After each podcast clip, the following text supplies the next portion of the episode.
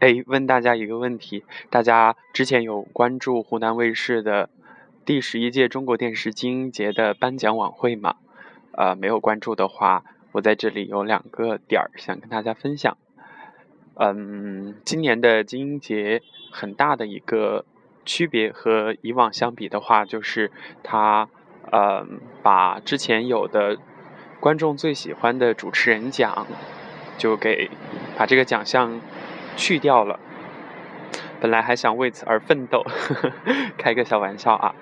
不过，嗯，确实这一届的金鹰节有蛮多让人觉得感动的点。首先一个是胡歌，他获奖之后发表感言的时候说：“郑佩佩老师，郑佩，嗯，是香港的这个功夫皇后，她拍过很多呃武打片儿。”都是以英姿飒爽的侠女形象深入人心。嗯，现在她已经虽然真的是老了，但是她还是在坚持做自己喜欢的事情，就是不断的、不停的拍戏，每年都会有作品来跟大家见面。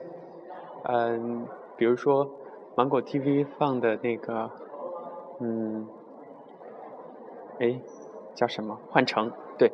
她在里边演一个婆婆，胡歌就说当时他们在拍那个《仙剑奇侠传》的时候，嗯，因为在拍摄的现场片场会有各种啊道具的布置、调灯光，嗯，就各种，所以当时郑佩佩老师为了不影响大家，她就躺在地上，因为那一场戏就是要拍。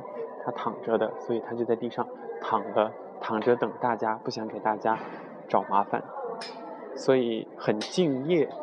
就是人家已经是德高望重的前辈了，但是在面对自己真心所喜欢的工作的时候，还是会一丝不苟，特别的认真负责，不丝毫的给人添一点麻烦。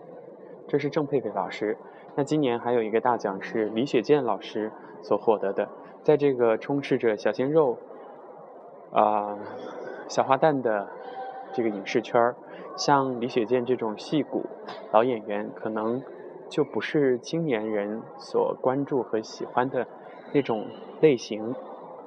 但是他曾经也是这样，他说他是在拿啊生命演戏，跟观众交朋友。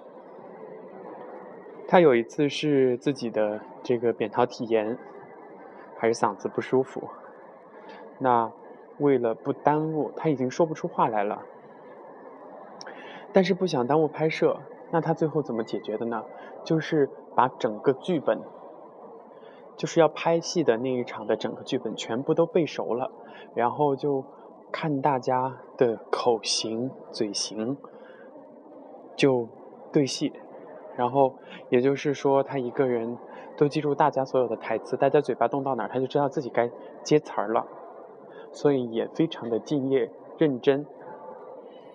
好了，今天就跟大家分享我看了金鹰节之后的感受，还有最后一点，宁静姐姐，她是演员跨界来主持金鹰节，文道有先后，术业有专攻。不过看到网上很多的朋友都说他。